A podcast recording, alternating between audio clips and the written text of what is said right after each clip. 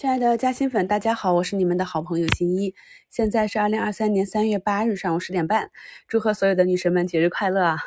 女神节嘛，市场给了我们一个打折买入的机会啊。昨天一个下杀，今天一个低开，市场呢也是如我们昨天早评讲的一样，新一呢再一次啊在市场风格转换之前，提前跟大家去预告了啊。那么目前呢，科创板上涨百分之零点五，看看创业板能不能止跌啊？咱们的老粉呢都非常了解市场的风格，也了解我节目的风格了。那每当我讲说，哎，一个板块调整到末端的时候呢，往往就会来这么一个放量的下杀啊，去破位洗。相信呢，昨天这个图形又洗出去不少短资，这也是为什么呢？在昨天收评里，我跟大家讲的，如果你没有在整个上证震荡的上轨和你个股冲高的时候减仓，也没有在昨天早盘的时候去减仓。那么对于昨天这样一个下杀来讲，在昨天的收盘、昨天的尾盘，你再去跟着恐慌盘去卖出就毫无意义了啊。在昨天收盘之后呢，又看到这个看空的声音一片，所以在嘉兴圈又给大家加更了文章。看到朋友的评论啊，都很熟悉我了。那我的风格呢，每次到了市场大的转折点或者有大的波动，就会出来给大家发点鸡汤。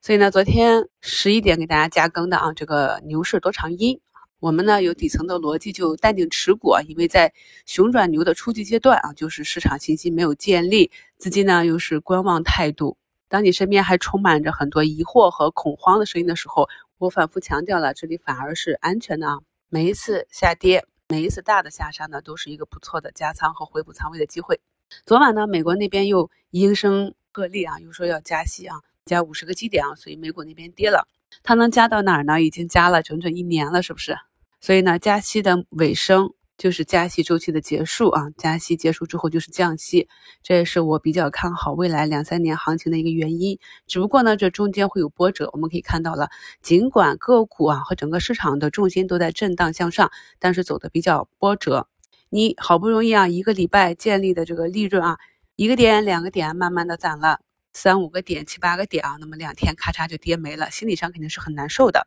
但是呢，想着一个中远期的目标，在以底仓加活动仓去应对啊，在这个过程中呢，大家可以少看浮盈啊，多去复盘你的持盘逻辑、持仓逻辑，看一看你未来这个个股啊要涨到一个什么样的市值你才卖出，整个行情的运行的一个中远期的目标，然后呢是试着做低我们的持仓成本即可啊，中间的波动是没有必要太过在意的。你像你的浮盈浮亏啊这样的波动和它不涨不跌横在那里。就是没有什么差异的啊，在上周的直播里跟大家分析了这个数字中国啊，应该是我们一个比较长的一个主线，所以呢，刚刚在嘉兴圈给大家在数字经济的各个链条上呢梳理了一下公司，从数据采集、数据存储、数据加工、数据流通和数据安全这几个环节啊，啊能想到的，我看到的一些有实际相关经营的一些公司呢，可能并不完整啊，也欢迎大家在。刚刚给大家发这个帖子下方去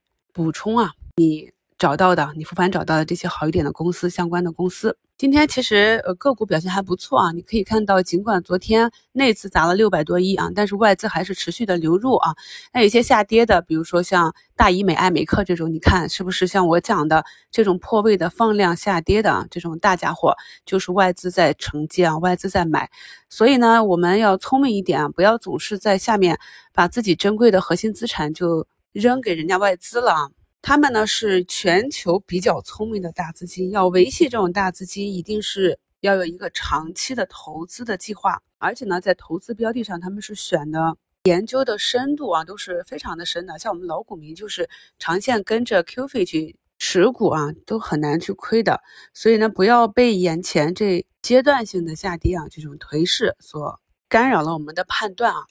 嗯，在二月。吉米直播里给大家分析的几个案例啊，你像哈利波特这个霍莱沃，今天都已经创出了一百点九九的一个高度了。那么在前不久呢，它也是一个破位下杀。当然，这种盘口的信息啊，如何去分析个股，如何去看懂主力的意图啊，在我们过去的心理课程中有很多啊。如果你现在还不能够领悟的话呢，抓紧时间去看看过去的课程，因为呢，这些技术呢，并不是说你听一遍就能懂的。别人教给你之后呢，也是需要花时间反复的去结合到实盘中去看以前的啊个股的走势复盘的案例，然后再根据当下不断的去理解啊，最终实现一个从量变到质变啊。我们看好的板块呢，像最基础的需求，消费呀、医疗啊、医美呀，然后高科技创新呀，加上呢现在的主线啊，数字经济这块，其实都是从去年的七八月份。我就反复跟大家去讲的，这个主线始终没变过。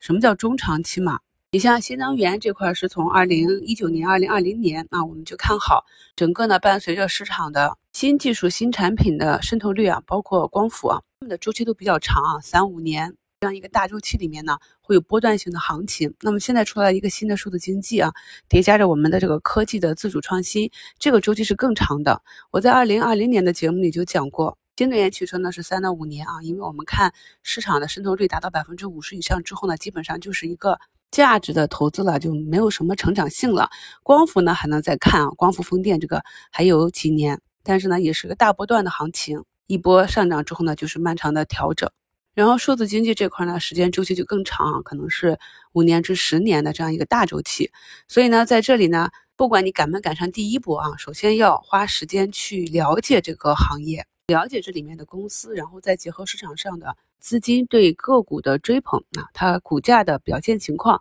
才能够保证说后面啊一波一波的，伴随着真正有业绩出来之后啊，这样的行情我们能够看清楚这个市场，能够把握住。在以后的直播课里，我也会跟大家继续的去梳理这块。目前呢，市场是三千多家上涨啊，一千多家下跌啊，说过了嘛，冰点之后呢都有反弹，就是看一下反弹的强弱。昨天很多朋友上了比较大的仓位啊，自己根据昨天低吸的情况，按照计划去高抛啊，留一点活动仓，不要搞得满仓啊，这么被动。除非你是有比较强大的内心啊。市场上呢，并没有什么太大的问题啊，依旧是看多。虽然上证现在还没有补这个缺口啊。你像今天我们在去年十一月份就分析了这个数字经济的比较活跃的易华路呢，又上涨了七个多点。看看它中间的走势呢，有涨有跌啊。如果去追涨的话呢，在整个震荡的上沿去买，就是被套一两周的一个命运。所以呢，去认真复盘你看好的这些板块和个股啊，按照我们课程中讲的这种高胜率买点啊，去找一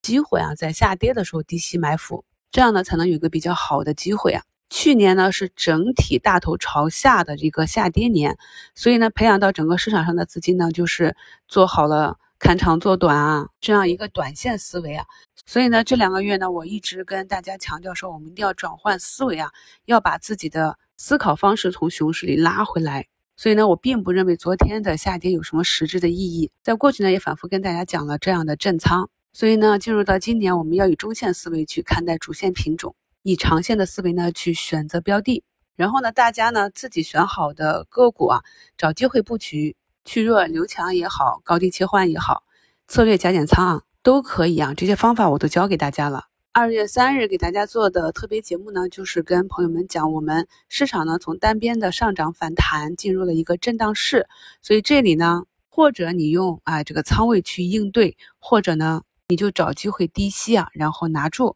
不要太在意短线的博弈。如果太在意短线的博弈呢，就容易做不好主线。昨天退出的短资啊，大概率今天都不会原仓位买回来，所以呢，市场就是在震荡中去消耗这部分短资的资金力量啊，很多呢都花在这个摩擦成本上。昨天盘后呢，从会议上出了不少改革方案，相信朋友们也都看到解读了。简单来看呢，就是国家要加强金融啊、科技啊、数字建设啊这些，还有就是呢，我们中国证券监督管理委员会调整为国务院直属机构啊，也是给升级了。那么以后呢，相信我们的证券市场呢，也能够更加规范的交易。相信呢，国家是要打造一个有利于民、有利于国家、稳定健康的慢牛长牛行情。大家在听我节目的时候，尽量听完，帮我提升每日的节目完播率，并且收藏新一新米团的二维码。有需要加入新米团学习，请扫描二维码续费，帮助新一完成站外引流任务。感谢支持，祝大家下午交易顺利。